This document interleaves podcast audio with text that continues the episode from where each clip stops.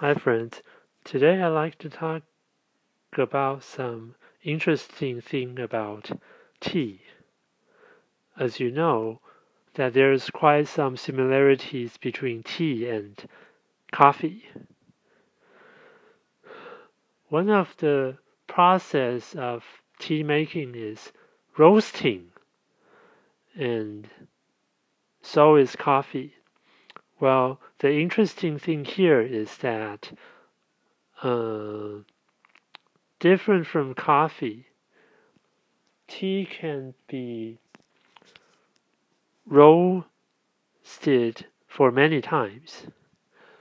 Uh, for those what we would call preserved tea or uh, aged tea.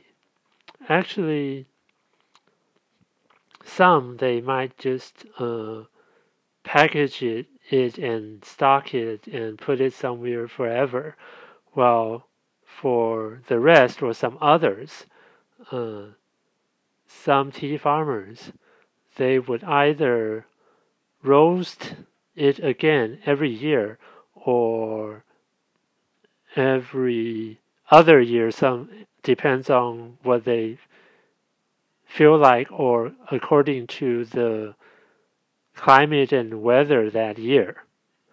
So the this is quite interesting.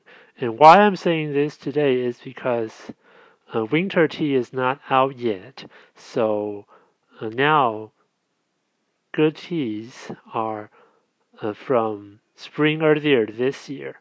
Well, but it's already half year or even almost nine months passed.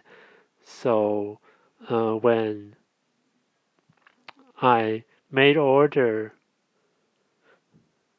these days, my tea partner actually told me that he's going to roast them again, so he needs some time.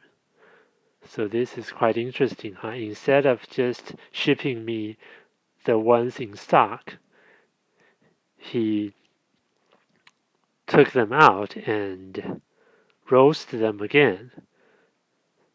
So this is the interesting thing about Taiwanese tea. I hope you like it.